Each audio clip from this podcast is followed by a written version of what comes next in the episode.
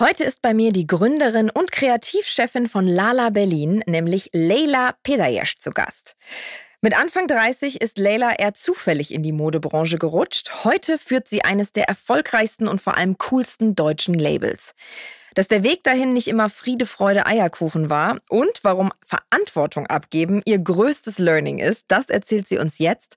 Außerdem erfahren wir, welches kreative Projekt noch ganz oben auf ihrer Bucketlist steht. Ich sag viel Spaß und los geht's.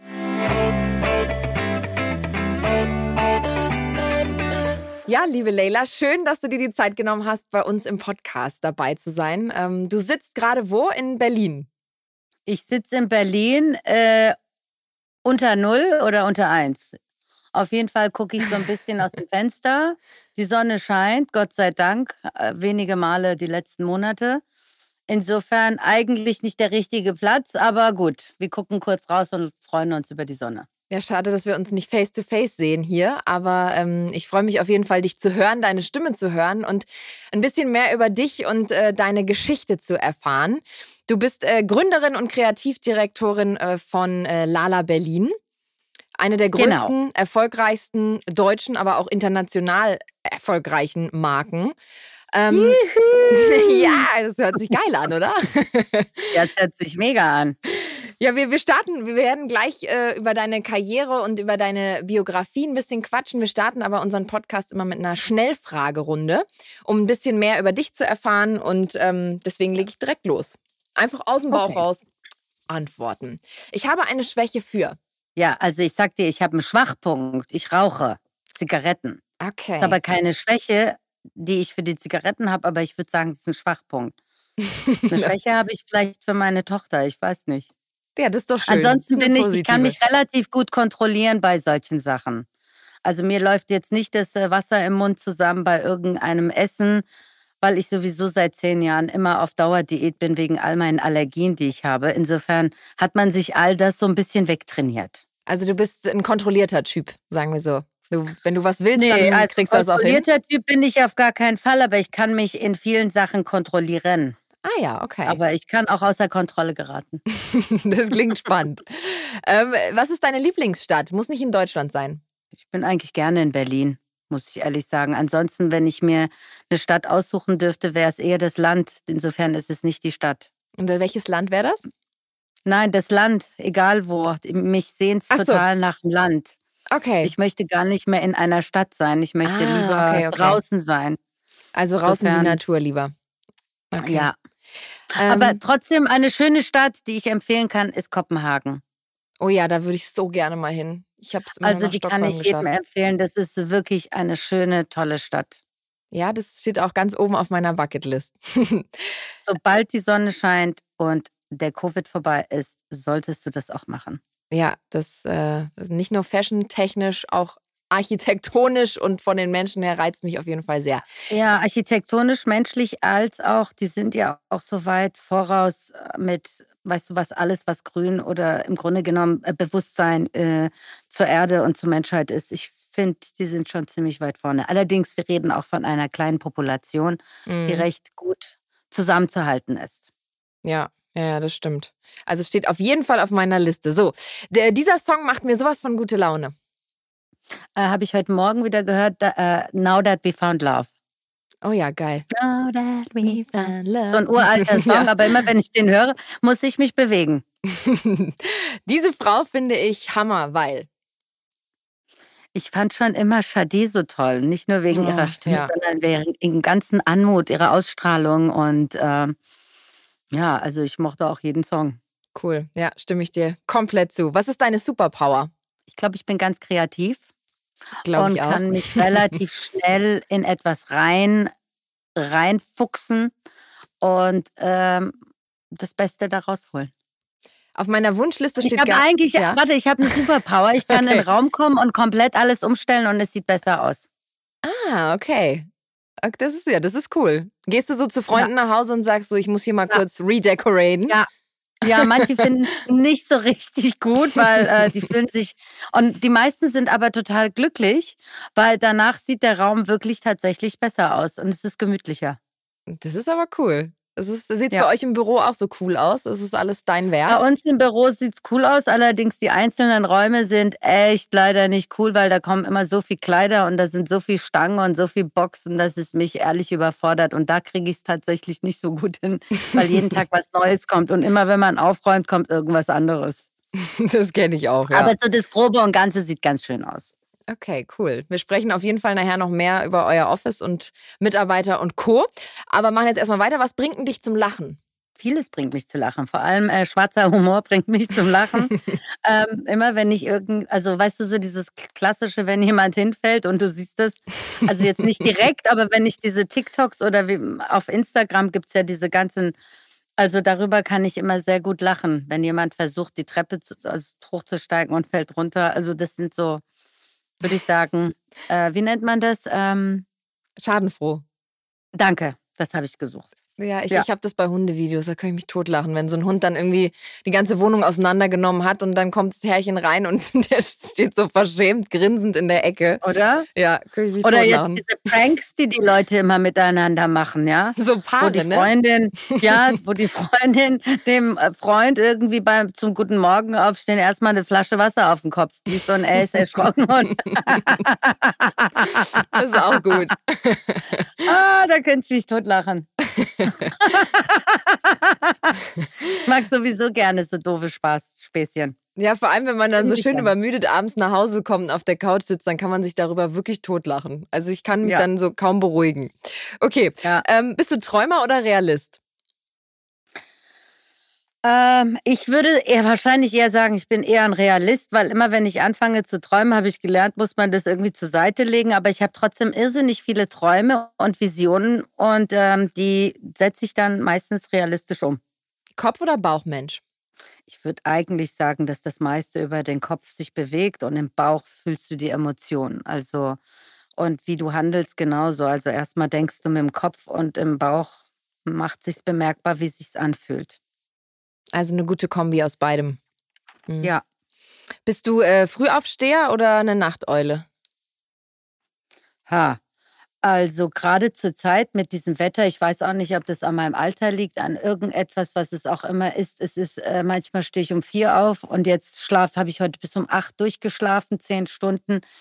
Ich kann das gerade so nicht sagen, aber ansonsten bin ich, würde ich sagen, eher ein Frühaufsteher, beziehungsweise auch früher als Jugendliche, wenn ich ausgegangen bin Du, ich war immer um neun spätestens wach, wenn die anderen alle bis um zwölf geschlafen haben und war frisch und mit mir konntest du reden und ich hatte keine schlechte Laune. Also brauchst nicht so viel Schlaf. nee.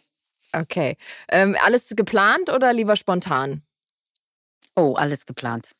Hm, lustig, hätte ich jetzt nicht gedacht. Ich hätte gedacht, du bist so ein super spontaner Mensch. Also es also. kommt auch drauf an. Also bei der Arbeit mag ich es lieber geplant, aber ich mag es ehrlich gesagt eigentlich alles lieber geplant. okay.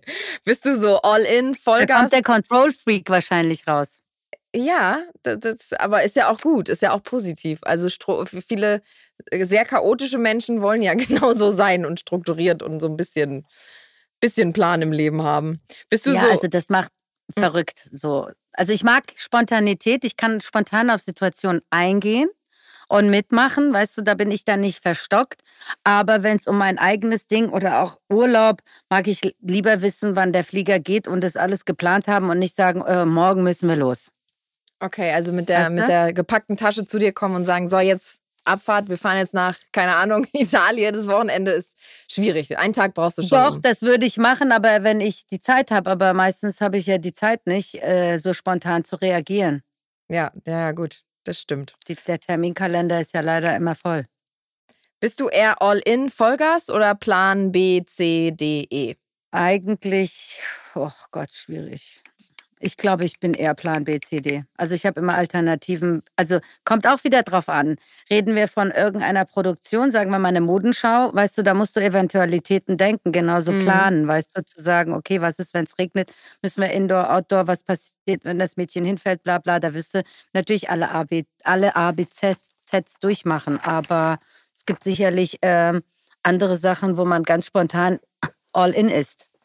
Gerade so im Privatleben wahrscheinlich einfach. Ich glaube auch, ja. ja. Okay, und dann noch äh, Weltreise mit dem Rucksack oder zwei Wochen Südsee und chillen?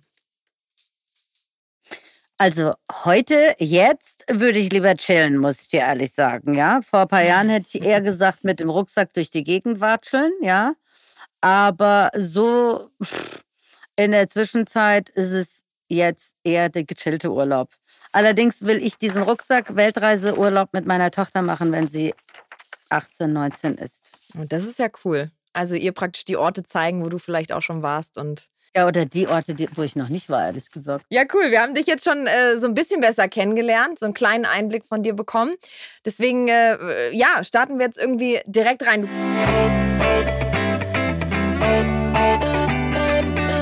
Bist in, in Teheran im Iran geboren und bist mit neun Jahren nach Deutschland gekommen, während der äh, Islamischen Revolution nach Wiesbaden. Ich bin übrigens auch in Wiesbaden geboren, also auch. Nein. Ja, habe dann in Frankfurt ein bisschen gelebt, also auch ein Frankfurter Mädchen. Aber Wiesbaden kenne ich ah, auf jeden Fall das, das Krankenhaus, gell? Ah, siehst du mal, da kommen sie alle her, die guten Leute. genau.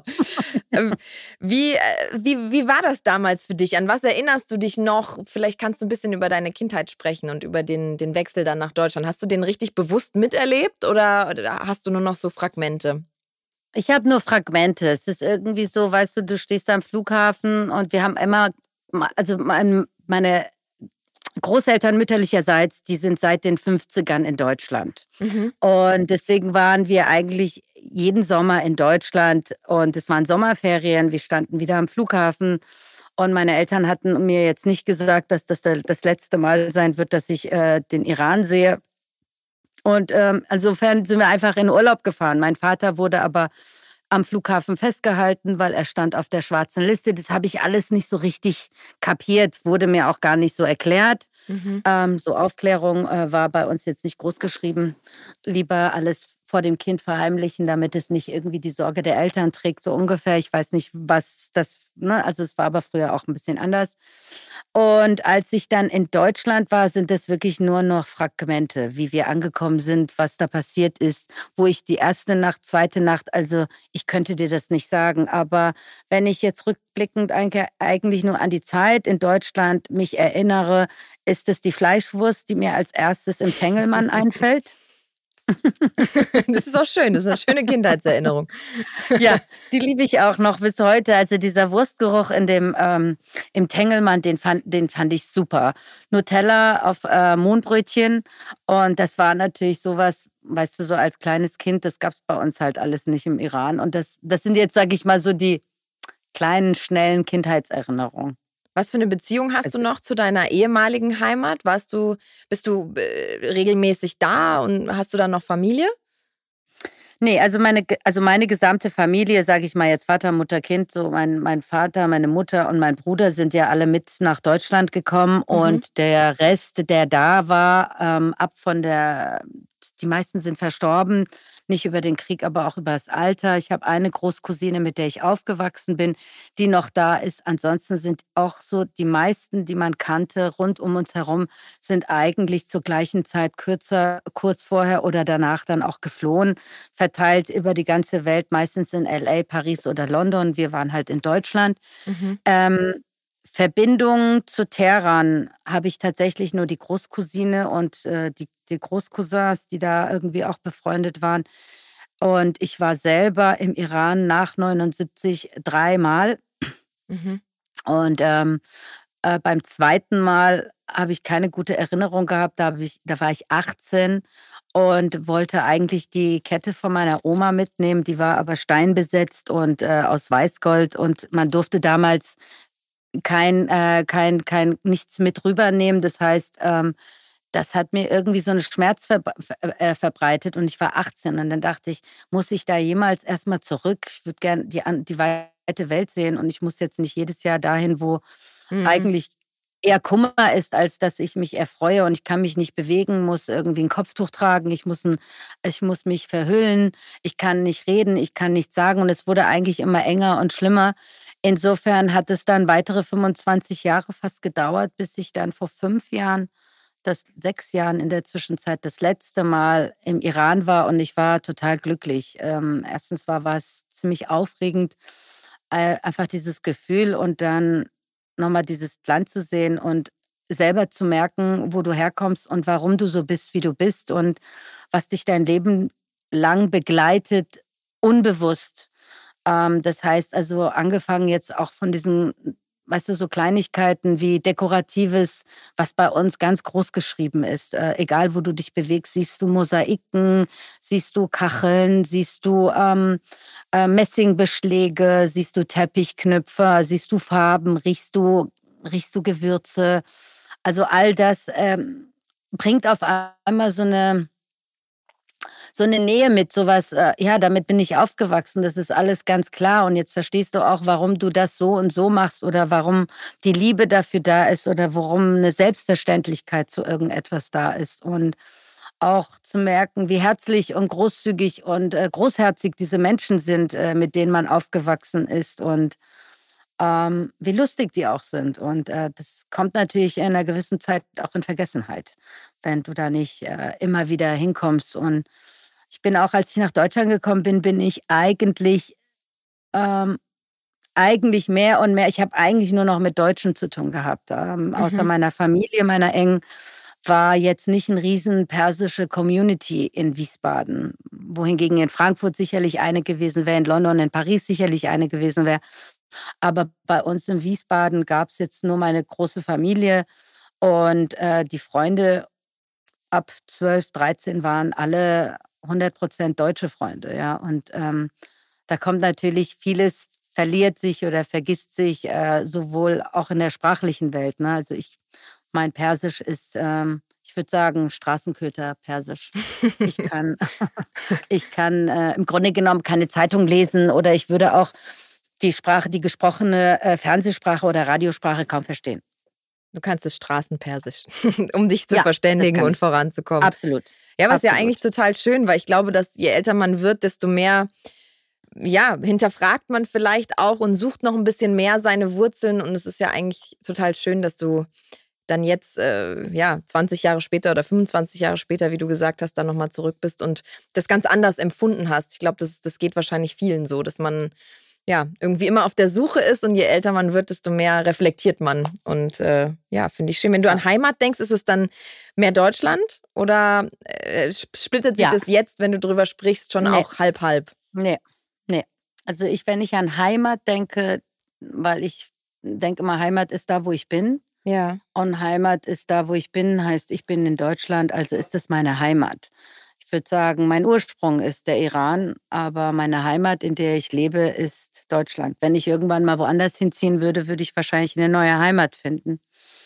Aber ja, ist Deutschland. Okay. Du hast dann, ähm, hast dann irgendwann BWL studiert äh, ganz klassisch, klassischen Weg eingeschlagen und bist dann nach London gegangen. Erzähl doch mal, wie, wie ging es dann weiter? Ich war in London, da habe ich, ähm, hab ich dann angefangen, bei einer Filmproduktion zu arbeiten, weil ich wollte eigentlich immer zum Fernsehen. Mhm. Und äh, irgendwie dachte ich, das ist jetzt der, äh, der, der Weg. Und dann bin ich zu so einer Filmproduktion. Und dann habe ich da einen recht guten Job gemacht und dann fragte mich der deutsche Besitzer von dieser Filmproduktion, also es kam natürlich über Freunde und Bekannte äh, aus Deutschland, deswegen war das äh, eine deutsche Produktionsfirma in, die, die hieß Katze Productions, Katze wie der Hund. Und äh, die haben so Musikvideos als auch Trailer für MTV und so gemacht. Und dann fand er das irgendwie, dass ich einen guten Job gemacht habe und hat mich gefragt, ob ich nicht für ihn in München eine Dependance aufmachen will. Mhm. Und dann habe ich gesagt, ja, okay, naja, von mir aus.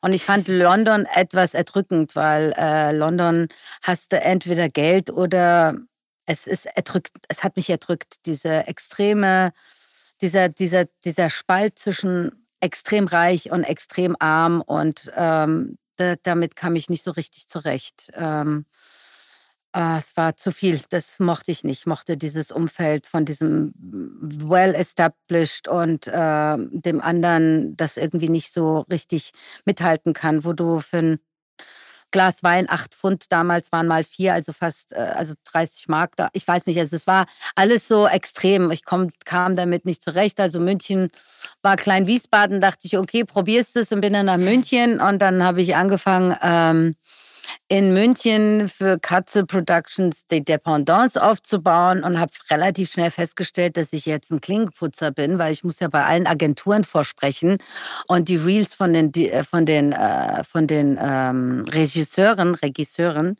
äh, vorstellen. Das war irgendwie überhaupt nicht meine Welt, das wollte ich überhaupt nicht. Hab aufgehört und bin dann zu TM3 gegangen äh, und ähm, weil ich hatte bevor, also während des Studiums habe ich im Inneneinrichtungsbereich drei Jahre gearbeitet und habe da so eine Art Geschäftsführung oder Shopmanager gemacht und habe recht viel eingerichtet. Und dann bin ich zu Leben und Wohnen und äh, habe dort äh, beim Fernsehen angefangen zu arbeiten. Wir haben es immer Leben und Klonen genannt. Kleben und Klonen, weil das war eigentlich eher so wie so eine äh, überdimensionierte Bastelstunde. Äh, Artischockentechnik und Porzellanmalerei. Also es war eigentlich ganz lustig. Und von da aus bin ich dann zu MTV. Äh, genau, und da war ich drei Jahre bei MTV, habe als Redakteurin ähm, MTV Masters gemacht. Das war so ein einstündiges äh, Format, also eine Rockumentary. Äh, und das habe ich zweieinhalb Jahre gemacht, bis ich dann mit MTV nach Berlin gekommen bin. Und dann hat es mir aber dann auch schon in dieser Fernsehlandschaft im Grunde genommen gereicht, weil ich festgestellt habe, dass ähm, die, Ad, äh, also die, die Werbung im Grunde genommen das Programm bestimmt und das mochte ich nicht. Ich mochte diese Unfreiheit nicht. Und auch mhm. vor allem bei MTV, das war für mich eigentlich die große Freiheit in dem, was sie, was sie sozusagen auch mir äh, als in den Teenageralter mitgegeben haben. Und auf einmal äh, musste sozusagen der Frosch, der Jamba-Frosch, hat eigentlich das Programm vorgegeben. oh das Gott, den kenne ich auch noch. Ja. ja, ich fand es nicht so richtig prickelnd. Und äh, es gab auch noch ein paar andere Sachen und ich habe mich entschlossen, okay, adios muchachos, ciao. Und dann kam ein richtiger und Break, weil dann bist du nach dann Indien kam gegangen.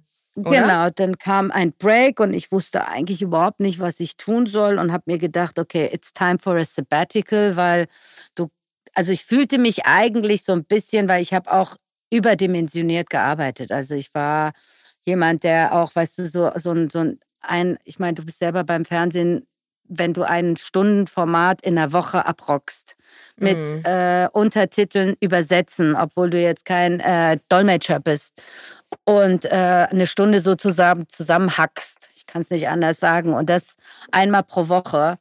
Ähm, da sitzt du eigentlich relativ lange relativ lange im Schnitt und relativ lange auch im Büro. Und das hat mich eigentlich ein bisschen ausgebrannt, muss ich sagen. Und das wird ja in der Branche auch, auch, so erwartet irgendwie, ne? Also es ist ja in dieser Branche, ja. es ist auch so normal und auch so, ja, gern gesehen, aber auch einfach so, es, es muss so laufen. Die Leute ja. gehen alle auf dem Zahnfleisch, aber es ist halt so. Ja. So ging es relativ vielen. Du, der eine, der um uns, weißt du, dann die einen sind Alkoholiker, die anderen haben irgendwie Pickel und Ausschläge gekriegt. Und ich war immer so den Tränen nah, weißt du. Also ich habe mich immer unwohl gefühlt und fand das alles, ich war einfach irgendwie so wie so ein kleines, mickriges Ding und ich hatte dann irgendwann keinen Bock mehr. Dann ist dann noch irgendwas vorgefallen mit, mein, mit meinem Redaktionsleiter. Mhm. Und ich dachte, okay, was soll das? Also weißt du, wenn du hier keinerlei Wertschätzung findest für das, was du bereit bist, über dein Maß hinaus zu leisten, ähm, und das merkt keiner und dann wirst du auch noch irgendwie runtergedrückt, ciao, Kakao. Mhm dann habe ich einfach äh, aufgehört und dachte, okay, jetzt äh, bist du dran, Leila. Ich war damals 30. Und äh, jetzt bist du mal dran, weil auch das Studium hatte ich im Grunde genommen für meine Eltern gemacht. Ich wollte Schauspielerei machen, ich wollte zum Fernsehen Moderation machen.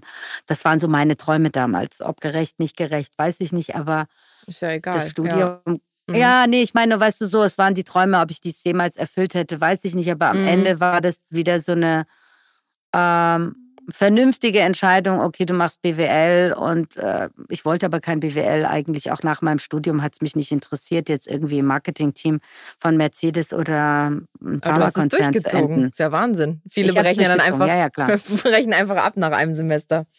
Nein, nein, ich habe das durchgezogen. Und dann mhm. bin ich, äh, da war ich, genau, da war ich 30 und dachte, okay, jetzt ist deine Zeit angekommen.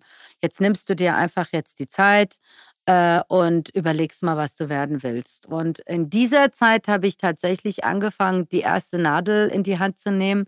Bin dann kurz danach nach Indien, habe dann vier, vier Monate oder fünf Monate in Indien äh, mich von Goa bis hoch in Dharamsala sozusagen ähm, auf den Weg gemacht. Das ist ja wie so eine Wanderung mit dem Wetter, ne? weil es wird irgendwann dann immer zu heiß und dann ziehst du eigentlich immer weiter hoch in den Norden, damit die Hitze dich nicht äh, erstickt.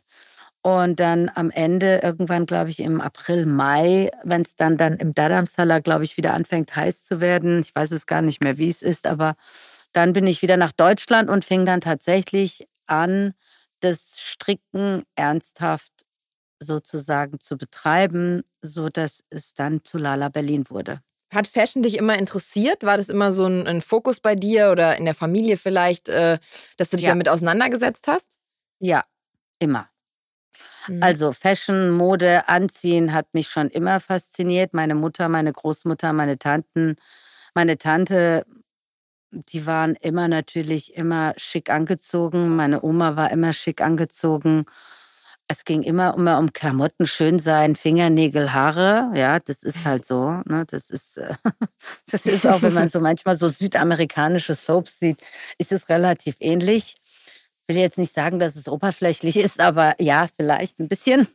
ähm, äh, ja, da, ja, als, als im was Grunde auch genommen, auch wenn man sich, finde ich. Also ich, was naja, ich, aber was, wenn man ja, sprich. Sprich du, ich rede ja immer so viel. Also Nein, überhaupt nicht. Ausreden. Ich finde, ich, ich merke nur, wenn man zum Beispiel jetzt in Spanien oder in, in Frankreich oder sonst wo ist, dann finde ich zum Beispiel, das fällt extrem auf bei, bei älteren Damen und auch Herren, die, die machen sich schick jeden Tag, egal in ja. welchem hohen Alter und gehen raus und sind unter Menschen. Und ich finde, das ist schon in Deutschland so, dass man so das Gefühl hat, irgendwann gibt man sich gefühlt keine Mühe mehr. Und ich finde, in so südländischen Ländern äh, weiß ich nicht, ist das irgendwie anders. Da legt, wird da mehr mhm. Wert drauf gelegt, auf die Optik. Ob das jetzt oberflächlich ist oder nicht, aber irgendwie wollen da gerade Frauen irgendwie adrett aussehen.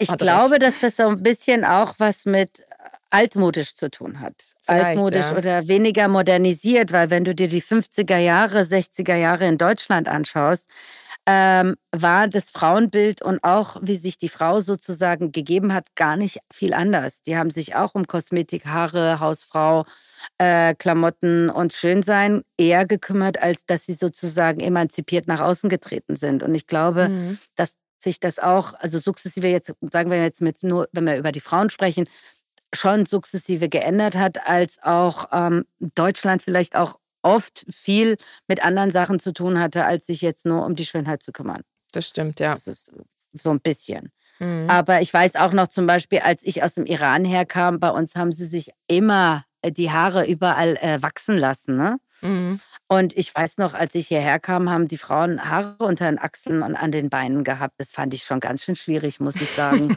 Das war für mich ganz neu. Ist ja jetzt heute komplett umgedreht. ja. Nee, heute weiß. ist es komplett umgedreht. Jetzt haben sie cool. die kleinen Girls gar nichts mehr, nirgendwo. Und ähm, nochmal umgedreht, dass es modern ist, so natürlich wie möglich zu sein. Ja, ja, ja, voll. Okay, das heißt, äh, mit Lala hast du gestartet, da warst du Mitte 30 bist da irgendwie deinem Traum gefolgt, hast, äh, das, das fing irgendwie auf dem Flohmarkt nee, an. Nee, warte mal, es war gar nicht mein Traum, nee? irgendwie Mode zu machen. Nein. Ich wollte auch nie was mit Mode machen. Ich war zwar immer modeaffin über die, über, also ich mochte auch immer gerne Style, ich mochte das, aber mir wäre nie in den Sinn gekommen, Mode zu machen, weil das war natürlich auch ein Beruf, von dem man immer gedacht hat, da musst du prädestiniert sein und das Zeichnen und das kommt so, weißt du so. Also mhm. ich habe nie gedacht. War nicht dein, dein Plan, ich, ja. Überhaupt nicht. Das kam einfach in mein Leben. Das war nicht geplant. Und das sollte so ich glaube sein. auch, ja, und ich glaube auch, dass es das Glück oder dass das auch ein Teil des Erfolgs ist, weil da überhaupt kein Druck dahinter war. Mhm. Irgendwas sein zu wollen, irgendwas zu erreichen, irgendjemand sein zu wollen. Ich habe meinem früher auch immer gesagt, ich wollte jetzt nicht, seitdem ich zwei bin, drei bin, vier bin, der nächste Karl Lagerfeld werden oder der größte Couturier der Welt, weißt du? Also da gab es keine Ambition. Das kam in mein Leben. Es kam in mein Leben, weil ich anfing zu stricken und eine Ästhetik mitgebracht habe, die genau einen Anklang gefunden hat zu dem Zeitpunkt. Das heißt, ich habe angefangen, Pulswärmer zu stricken, total Ringel, in Ringeln, kunterbunte Farben. Dann habe ich so Mützen und äh, Halskrausen, also so wie ein Rolli, den du dir unter Mänteln und Jacken anziehen kannst. Und alle fanden das toll. Und irgendwann meinte irgendjemand, warum machst du daraus jetzt nicht dein Business oder deine Firma, machst nicht eine Firma? Ich so, ja, wie? Und so, also eigentlich hat mich auch eher jemand anderes darauf gebracht, dass das eventuell meine Zukunft sein könnte. Und war das dann für dich so ein, so ein oh mein Gott, wie stelle ich das an? Oder war es einfach so ein, okay, probiere ich es mal und schau mal, wo es hinführt? Nee, das war irgendwie relativ organisch, weil ich fing dann schon an, das äh, sozusagen mir eine Strickerin zu suchen und habe mehr von den Pulswärmern und von diesen Halskrausen und den Mützen gestrickt und habe das dann schon so ein bisschen verkauft und dann hatte ich schon äh, Publikationen in, bei der Blond und bei zwei anderen Magazinen, weil da Freunde von mir gearbeitet haben und die Fotografin war da. Das heißt, es hat sich irgendwie so organisch verselbstständigt und dann gab es drei Freunde, die haben im Vertrieb gearbeitet, die hatten das auch. Und dann hatten die das ihren Kunden irgendwie, weil sie es anhatten. Die haben, also es war irgendwie alles relativ äh, ohne, ohne Krampf. Und dann, mhm. klar, irgendwann, als es dann hieß, ja gut, dann macht es doch jetzt wirklich ernsthaft, ähm, habe ich, äh, habe ich tatsächlich äh, einen Messestand auf der Premium gekriegt und habe dann dann dafür hin habe ich dann daraus eine Kollektion gemacht, habe mir Ordersheets gemacht äh, und bin auf die Messe und habe dann sozusagen meine ersten vier Kunden geschrieben. Super erfolgreich, ich konnte es gar nicht fassen und ich dachte, okay, relativ bald gehört mir die Welt. Also äh, wenn das so einfach ist, also wie, wie soll es weitergehen, ja? Und ähm, weißt du dann, klar, und jetzt hatte ich natürlich über die Betriebswirtschaft und mein Schwerpunkt war Produktion gewesen also Produktionsmanagement war mein Schwerpunkt, also Schwerpunkt oder hatte ich auch in der Diplomarbeit oder das hat mir auch irrsinnig viel Spaß gemacht. Also mhm. du wusstest sozusagen zwei plus zwei zusammenrecht zu rechnen. Ne? Also du wusstest, was du brauchst. Du wusstest, dass du äh, eine Auftragsbestätigung brauchst, dass du irgendwie einen Auftrag brauchst und dass du irgendwann äh, eine Anzahlung brauchst. Also, ne, also so dieses den, ja. den, Grundstein kanntest das, du. Den Grundstein, mhm. das, das, kleine Handwer also das, das kleine Handwerkszeug, was mit, der, mit dem BWL-Studium sozusagen mir in die Hand gelegt wurde, das hatte ich da und ähm, war nicht komplett so, oh, oh, oh, äh, was mache ich jetzt? Muss ich den fragen? Also habe ich mich da so durchge, durchgemogelt. War das, nee, war das nicht gemogelt. Ich habe Du hast, ja? es, äh, du hast abgeliefert, das muss man sagen, ja. nicht gemogelt. Okay, ja, okay. okay. War das dann ein konstantes Ansteigen oder kam irgendwann so ein Punkt, wo du sagst, so jetzt, das war der Durchbruch und jetzt habe ich es geschafft? Oder ging es so peu à peu, hat es sich immer mehr gesteigert und, und, und ging, ging langsam Es ist voran? immer noch, ich finde immer noch, dass es peu à peu ist. Also es hat irgendwie, es ist wirklich so für mich immer mehr und mehr organisch gewachsen. Es war und dadurch, dass es organisch gewachsen ist, habe ich nie diesen Punkt gehabt, wo ich gemeint habe, oh, Weißt du, so, mm. ich bin von einem kleinen, kleinen Büro in ein etwas größeres Büro. Dann bin ich von dem etwas größeren Büro in noch ein etwas größeres Büro. Dann sind wir in noch ein größeres Büro gezogen. Also, weißt du, es waren immer so Schritte. Ich bin nicht von, aus dem Keller auf einmal in ein Schloss gezogen. Ich habe letztens ähm, Holsten gesehen auf Netflix. Und das ist natürlich, äh, klar, du bist dann auch auf einmal in Amerika und hast es natürlich mit, nicht mit 80 Millionen, sondern knapp, wie viel äh, haben die? 400, glaube ich wie auch immer. Also da hast du es natürlich potenziert und dementsprechend war sein Sprung auf einmal, oder in dem Film wurde das halt mhm. so gezeigt, logischerweise, hat es auf einmal Peng gemacht. Und das Gefühl hatte ich nicht, weil auch dieses Peng konnte ich oft nicht spüren, weil die Downsides ähm, auf äh, diesem Peng und dieser weiter dem Weiterkommen haben natürlich mehr gefrustet ab einem gewissen Zeitpunkt als das Positive, weil Mitarbeiter, Produktion, also was es alles gibt. Es gibt tausend Sachen, die dir im Laufe dieser, des Aufbaus passieren, wo du verzweifelst und nicht mehr weißt, wie du weitermachen sollst oder ob du es weitermachen sollst und weißt, denkst aber, ja, ich will weitermachen. Wie kriege ich das hin? Ich brauche Hilfe. Kann ich mir aber nicht leisten, weil noch nicht genug Liquidität da ist. Also die Zeiten, die äh, nehmen dich in diesem organischen Wachstum natürlich so oft mit, als dass du das Blaue, den, den, den blauen Himmel eigentlich manchmal nicht siehst. Wie, wie seid ihr jetzt aufgestellt? Wie viele Menschen arbeiten bei Lala Berlin und wie, wie groß seid ihr so? Äh, wir sind jetzt, ich glaube, ich müsste lügen, aber ich glaube, wir sind ungefähr 50 Mitarbeiter. Ich habe in der Zwischenzeit einen ähm, Chief Officer, also ein CEO, der sich äh, um alle operativen Sachen kümmert. Und äh, deswegen bin ich im Grunde genommen noch kreativ, mhm. äh, was eine sehr große Entlastung ist. Auch trotz meines BWL-Studiums hat, hat, haben mich die Zahlen, das Controlling ab einem gewissen Zeitpunkt auch wirklich überfordert. Und es ist wie so, ähm, das ist wie so, wenn, wenn es auf einmal so vor dir herflimmert, ne? Also dann checkst du auf einmal, dass wenn du überfordert bist, trotzdem checkst du manchmal nicht mehr viel. Mhm. Und das, äh, das, das ist eine große Erleichterung.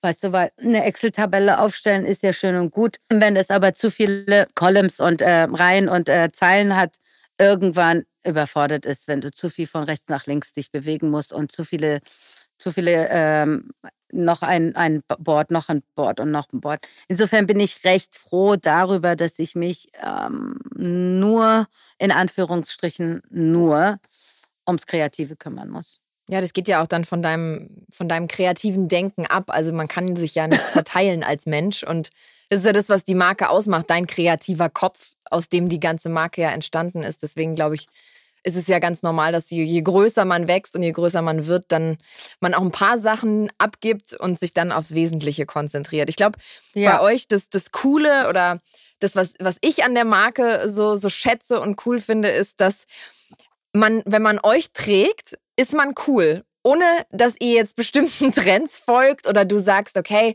das ist jetzt gerade angesagt hier in, in der Grazia. genau. Nein, ich wollte damit nur sagen, wenn man euch trägt, dann, dann, dann ist man so laissez-faire cool. Und man sieht, ach guck mal, weißt die, warum? Hatten, die hatten Lala-Teil an. ich so bin. Genau. Und das ist dein Kopf. Und deswegen meine ich damit, es ist eigentlich so cool, dass du kreativ sein kannst und dich austoben kannst, weil du machst die Marke halt zu dem, was sie ist und nicht, weil dir jemand vorschreibt, okay, in dieser Saison trägt man das, in dieser Saison muss es jetzt so sein. Und ihr habt halt auch einen wahnsinnig hohen Wiedererkennungswert. Ähm, wie, wo holst du dir denn deine Inspiration? Sind es Reisen? Warte ganz kurz nochmal dazu, weil ich glaube, das ist auch echt wichtig. Also ich meine, zwischendurch bin ich auch schwimmen gegangen. Ne? Also ich meine, das überfordert dich schon so, dass alles um dich herum wie so in, in so einem Fieber schwimmt und du eigentlich gar keinen Ausweg mehr siehst. Und das sind so die harten Zeiten. Deswegen bin ich wirklich froh. Also ich kann natürlich auch, ich glaube, das kann auch keiner alles auf einmal. Und das siehst du auch, wenn du dir Dokumentationen über auch den Kreativen, wenn es zu viel wird, egal was du machst. Mhm. Und immer denkst du, du kannst jonglieren, weil du irgendwie ein Tintenfisch bist oder eine Krake mit 100.000 Händen, ja. Das ähm, irgendwann kann die eine Hand nicht mehr alles halten. Also es ist ähm, schwierig, da das, weißt du, so dieses Management, Zahlen, Mitarbeiter, all das irgendwie zu balancieren und dann auch noch irgendwie einen guten Spirit mitzutragen, was ja auch sehr wichtig ist in der Position, in der ich bin. Mhm. Nicht den ganzen Tag mit einer miesen, schlechten Laune oder Aggression rumzulaufen, das sich aber anstaut über diesen Druck, den du dann hast. Wirst du irgendwann aggressiv oder wirst du irgendwie mies gelaunt oder du magst eigentlich nur noch mit dem Ellenbogen von dir wegstoßen, als dass du es aufnimmst. Insofern kann ich jedem sagen, der sowas aufbaut, sich relativ schnell irgendjemand zu holen, der das, was man selber wenig gerne macht und nicht so gut macht, besser machen kann als, als das, wie du es machen würdest. Also auch mal abgeben. Und das hat natürlich mit einer Riesenportion, ja, Riesenportion Vertrauen zu tun, als auch mh, hm, mit sich selber klar zu sein, was ich kann und was ich nicht kann. Die Ehrlichkeit zu sich selber zu haben, das habe ich festgestellt, haben die wenigsten oder wenige Menschen wissen oder sind beleidigt, wenn man so irgendwie klar und deutlich sagt, was sie können oder nicht können. Mhm. Ich bin da mit mir, gehe ich immer relativ knallhart ins Gericht. Ich weiß, was ich kann, was ich will oder äh, was ich mag. Und es gibt Sachen, die kann ich nicht. Ich kann mit Computern zum Beispiel überhaupt nicht umgehen, mit Handys auch nicht. Das macht mich verrückt. Da habe ich keine Geduld. Ja, das macht mich kirre. Ja. Also war, zum Beispiel. War das so ein Learning, wenn du jetzt zurückschaust, so eine, so eine Phase, wo du, wo du sagst, irgendwie, wenn ich, wenn ich das noch mal, wenn ich da nochmal die Uhr zurückdrehen könnte, hätte ich mir vielleicht früher Hilfe geholt oder früher abgegeben? Nee, weil ich nie die Hilfe gefunden habe, die ich gebraucht habe zu der Zeit. Also ich wusste relativ schnell, dass ich Hilfe brauche, aber ich wusste auch, dass ich irgendwie jetzt nicht meine beste Freundin aus der Schule brauche, die mich jetzt irgendwie im Management unterstützt, sondern ich brauche eigentlich jemanden, der fit ist und mehr Erfahrung hat als ich. Ähm, es sei denn, ich treffe jetzt irgendwie einen spirituellen Geist, der ähnlich tickt und irgendwie so, so aus dem Affekt sein Business-Part gut kann. Aber da ich in einer Welt war wie die Mode, du brauchst schon auch eine gewisse äh, Hintergrundinformation. Weißt du, wie funktioniert was? Es sind ja so viele Zweige. Und ich wusste es relativ schnell. Ich konnte mir nur am Anfang natürlich jetzt nicht einen Top-Manager suchen. Mhm. Also ich hatte jetzt nicht, weißt du, da äh, die, ne, brauchst du ja auch die richtigen, also brauchst du ja auch die, das nötige Kleingeld, um die Leute zu bezahlen. Also ich wusste immer, was ich brauche. Ich habe aber die Leute schwerlichst gefunden, vor allem auch hier in Berlin. Als ich damit angefangen habe, war Berlin nicht etabliert. Da gab es kaum, also da sind die meisten hier in der Musik und der Kunst und äh, im Spaß äh, verankert gewesen, als dass es irgendwie ähm, ernstzunehmende Startups gab. Das ist ja jetzt in den letzten, sage ich mal, zehn Jahren hat sich das entwickelt, dass wir sehr viel, sage ich mal, wirtschaftliches Geist oder, weißt du, so Geister bei uns hier haben, die ganz anders ticken und die relativ schnell auch ihre Firmen in, einen, in einer Geschwindigkeit hochzaubern können, weil die ganz anders gestimmt sind. Ja, das gab es alles eigentlich in der Zeit, als ich anfing. Und ich meine, wir reden jetzt hier schon fast von vor fast 20 Jahre, Halleluja, geht die Zeit schnell rum. Ne? Also 2004, was haben wir, 21 Jahre, ist fast 16, 17 Jahre her. Da habe ich, also in meinem Umfeld, sagen wir mal, waren es nur Künstler, Musiker, DJs, äh, mhm. es waren nur so Kreative. Da gab es diese Business-Leute nicht. Jetzt äh, macht ihr einen mega Umsatz. Du musst halt die Schwelle überreichen, äh, über, äh, überschreiten. Mhm. Du musst diesen Break-Even überschreiten, damit es irgendwann mal so lukrativ wird. Es ist sicherlich ein lukratives Business, aber äh, es dauert ewig lange, weil du hast einen irrsinnigen Einsatz, irrsinnigen Einsatz an Manpower, aber auch du musst halt irrsinnig viel produzieren. Also es ist jetzt nicht nur, dass ich eine Agentur habe, in dem ich äh, geistiges Wissen verkaufe, sondern ich muss geistiges als auch äh, das Produkt produzieren. Das mhm. heißt, ich muss Waren ein, also ne, Stoffe einkaufen, muss die dann wieder weiterverarbeiten. Es ist total ähm, arbeitsbindend. Wie gehst du denn mit Als dem Druck um? Oder, oder du musst ja auf Knopfdruck kreativ sein. Ich meine, ihr habt das Glück, durch dich eine coole Marke zu sein, die angesagt ist, die jeder tragen will, wo man, wie gesagt, diesen Wiedererkennungswert hat. Aber wie, inwiefern übt es natürlich auch Druck für dich aus, auf Knopfdruck jedes Jahr eine coole Kollektion rauszuhauen, die irgendwie neu ist und innovativ und trotzdem euren, eure DNA verkörpert. Ich stelle mir das stressig vor. Ja, ist eine gute Frage jetzt gerade. Jetzt nach der, ich würde sagen, wie lange machen wir jetzt den Covid äh, durch? Ja, über ein Jahr schon. Ja, also so das erste Jahr Covid fand ich total relaxed und jeder, der mich gefragt hat, ich gesagt, super, duper, haha, weil ich habe das irgendwie so nicht mitbekommen oder habe es nicht an mich rangetragen und habe mich eher auf mich besinnt und mit dem zu leben, wie ich bin und hab, wir haben das dann auch bei uns bei Lala Berlin relativ gut gemanagt mit den Kunden und der Kollektion und wie wir die erstellen. Aber ich muss dir sagen, innerhalb haben wir ja jetzt sind wir an der dritten Kollektion, an der wir arbeiten. Und natürlich die Nachzüge dessen, was sozusagen weltweit passiert ist, ähm, lässt dich schon erschöpfen oder lässt dich halt auch unter so einem Druck arbeiten, weil wir die ganzen Pläne, die du hast, die gehen nicht mehr auf. Weil dann stockt auf einmal äh, da der Transport, dann ist da wieder irgendwas zu, dann ist vielleicht ein Mitarbeiter krank, dann ist der wieder zu Hause, dann gibt es Homeoffice. Das mhm. muss ich sagen, war das jetzt in diesem Covid-Jahr extrem eng und extrem äh, anstrengend, was wiederum zu deiner Frage zurückzukommen, ähm, mit der Kreativität. Natürlich bist du dann so ein bisschen ausgelaugt und bist angestrengter, als du es vorher warst. Du kannst nicht mit so einer Leichtigkeit da reingehen, weil oh, schon wieder ist es zu spät. Also müssen wir in zwei Tagen entscheiden, was wir wollen. Ich kann nicht atmen, ich bräuchte mehr Zeit, aber habe ich nicht. Mhm. Ähm, aber grundsätzlich die Frage zu beantworten, ich kann relativ schnell, wie gesagt, ich komme in den Raum und kann den Raum umstellen. Ja, also das kann ich ganz gut und kann ich genauso gut, auch wenn jemand vor mir steht, gucke ich den leider von oben bis unten an und äh, weiß genau, welcher Schuh und äh, welcher Gürtel falsch ist und wie ich das umlegen würde. Bin ich ja froh, dass wir uns hier nicht gegenüber sitzen, du. Ja, bin ja auch froh, meine Liebe. Aber in der Zwischenzeit behalte ich das auch alles ganz charmant bei mir. Früher habe ich das auch gerne ausgesprochen. Ähm, insofern, also was die Kreativität, die Spontanität äh, des kreativen Einsatzes anbelangt, ich glaube, dass es, ähm, ja, das geht. Irgendwie, das äh, läuft so. Es ist jetzt nicht so, dass ich mich hinsetzen muss, mm, mm, mm.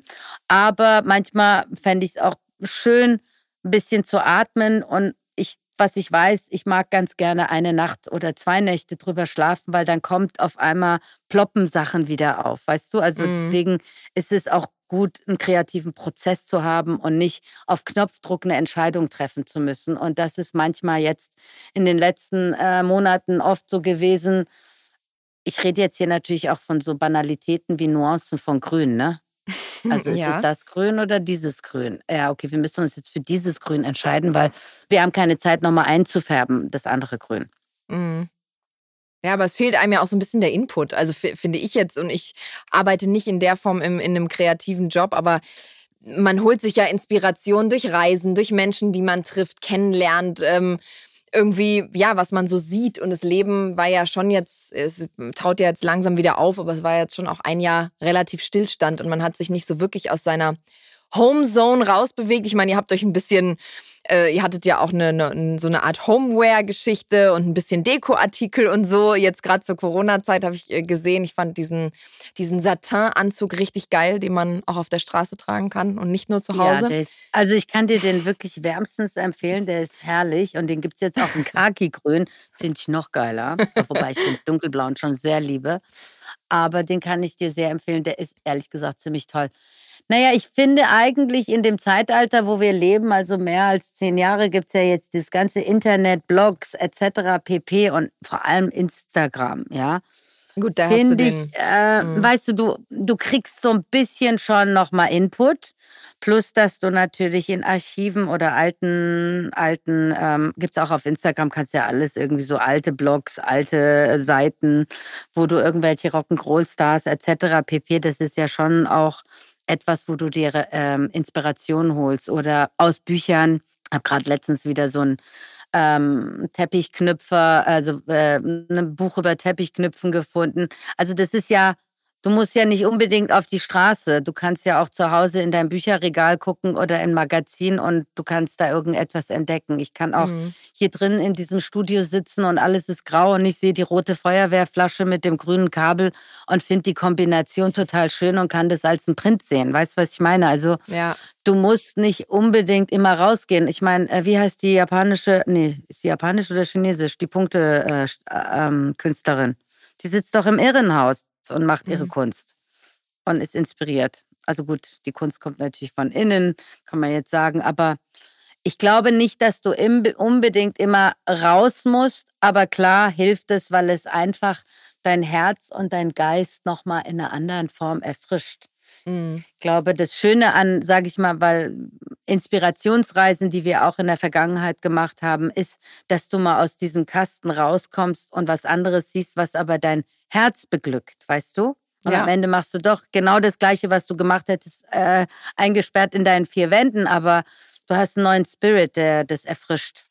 Ja, das stimmt. Wahrscheinlich ist das. Und das trennt dann halt die sehr kreativen Menschen von, die, von den nicht so kreativen Menschen. Dass die das auch können, wenn sie hier in einem, in einem grauen Studio sitzen. Was sind denn noch so deine ja. Träume? Was steht auf deiner Bucketlist? So ein bisschen ausblicken. Ach, du bist ja witzig, weil die habe ich jetzt vorgestern tatsächlich durch Zufall irgendwie alle aufgelistet. Die ist lang. Ich bin heute Morgen aufgestanden und dachte so, weil meine Freundin Joy war da und die kommt aus ähm, Eritrea. Und ich so, oh, ich will unbedingt, mich sehnt so nach Afrika. Ich weiß nicht warum. Ich habe jahrelang mich nach Indien gesehnt. Äh, jetzt sehnt es mich seit drei Jahren nach Afrika.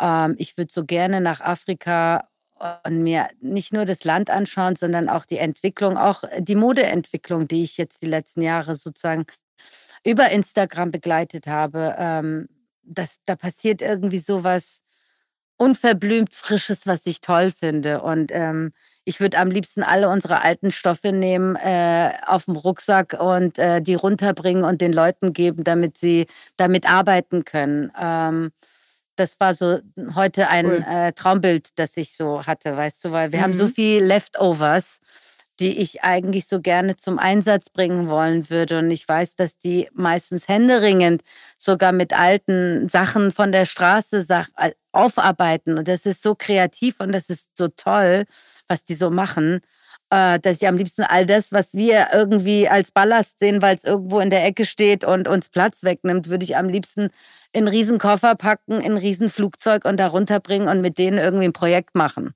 Ah, das klingt also, doch cool. Das, das wäre doch schön. Ja. Wir haben immer am Abschluss nochmal so eine Frage. Wir, wir, quatschen schon seit 50 Minuten, mir kommt es vor wie 10. Ähm, wir haben am Abschluss immer so eine Frage, wo es darum geht, so ein bisschen Memo an mein jüngeres Ich. Was würdest du denn der 19-, 18-jährigen Leila mit auf den Weg geben, wenn du jetzt zurückschaust?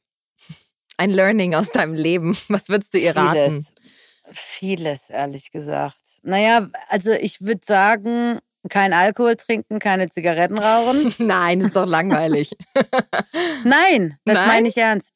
Nein? Das meine ich ernst. Okay. Ich glaube, dass vieles in der Pubertät ähm, unbewusst durch viele Einflüsse von rechts und links sich verändert und so der Geist, das äh, pure Innere des Kindlichen, ja, über die Einflüsse von rechts, links, deinen Eltern, auch wo auch immer du wie aufwächst, dass dieser Einfluss dich zu dem Menschen entwickelt, der eigentlich sowohl Kummer als auch Freude empfinden kann. Und ich für mich habe viel Kummer erlebt oder gelebt, sagen wir mal nicht erlebt, weil mir ist nicht viel passiert, aber ich war immer traurig.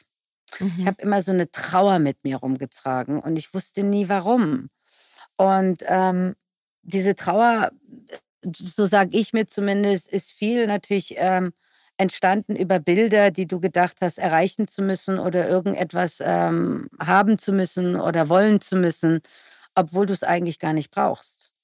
Und diese Anstrengung, irgendwas erreichen zu wollen, irgendwas haben zu müssen, ähm, auf Basis dessen, dass äh, rechts, links dir gesagt hat, wie es geht, ohne dass du auf deine eigene Stimme gehört hast, weil du vielleicht verblendet bist oder in einer Wolke schwebst, ja, und mhm. äh, in der Wolpe der Pubertät und dann irgendwie ähm, rechts, links bist du nicht mehr bewusst. Und dieses Unbewusstsein stärkt sich eher als dieses, also dieses Unter Unbewusstsein stärkt sich eher als das bewusste Hier und Jetzt sein mit dem, was du hast, was du brauchst und was du nicht brauchst. Und ich glaube, das habe ich viel zu lange nicht wirklich mit mir geführt. Und ich glaube, das würde ich meinem jüngeren Ich, das vielleicht damals 12, 13 war und so pur war, wie ich sie in Erinnerung habe, auf jeden Fall mit auf den Weg geben, dass ähm, du eigentlich mehr auf dich hören solltest, als auf zu viele Menschen, die dir sagen, wie die Welt für dich laufen soll. Das ist doch ein schönes, schönes Fazit am Ende. Finde ich sehr schön. Ja. Kannst du, äh, gibst du wahrscheinlich ja auch so oder lebst du deiner Tochter ja in der Form auch so schon vor? Ja, ich versuche sie so weit wie möglich natürlich mich aus ihrem Leben rauszuhalten. Die kommt jetzt in die Pubertät, äh, die fängt tatsächlich noch nicht an, aber wenn sie, die meinte letztens zu mir, naja, mit 14 darf ich Alkohol trinken in Gegenwart. Ich so, warum willst du Alkohol trinken? Das stirbt, da bringen deine Gehirnzellen sind tot, du wirst blöd. Also ich finde es jetzt nicht so geil, ja. Und mhm. nur weil und weißt du aber, wir sind aufgewachsen, dass Alkohol, Zigaretten cool sind. Und wenn du das nicht machst, bist du nicht cool. Oder dass zum Feiern Champagner gehört. Und wenn man das nicht macht, dann ist man irgendwie scheinbar nicht normal. Das heißt, wir haben eigentlich so vieles verlernt, natürlich so zu sein, wie wir sind und uns auf einem unnatürlichen Weg zu dem entwickelt in der Menschheit, wo wir stehen. Und äh, das ist ein Fauxpas als auch ein, ein etwas, was wir verpasst haben. Insofern würde ich das jedem Kleinen als auch Großen, der es hören nicht Großen will, Menschen. eigentlich mit, ja, mitgeben. Ist äh, schwierig zu ähm, nachzuvollziehen, aber ich glaube, das hat viel damit zu tun, dass ich äh, mir irrsinnig viele Gedanken über all diese Themen gemacht habe. Weißt du, wie man beeinflusst wird und wo man steht im Leben, warum man steht und warum man selten das Glück und ähm, das, was man hat, einfach in der Hand festhält und sagt Danke. Danke, ja. dass ich das habe und ähm, nicht äh, noch mehr zu wollen und äh, undankbar zu sein oder sich zu fragen, warum bin ich an diesem Punkt, wo ich jetzt bin. Ja, und ich glaube, das kann man ja auf viele Bereiche des Lebens projizieren. Da geht's ja, also es, da findet sich, glaube ich, jeder wieder. Deswegen ja. ist es, finde ich, ein sehr schönes Fazit für ein sehr schönes Gespräch. Vielen Dank, dass du uns so, so nah rangelassen hast und so viel erzählt hast. Und ähm, ja, also hat mir total Spaß gemacht. Ich hätte jetzt noch locker eine Stunde mit dir weiterquatschen können. Das freut mich.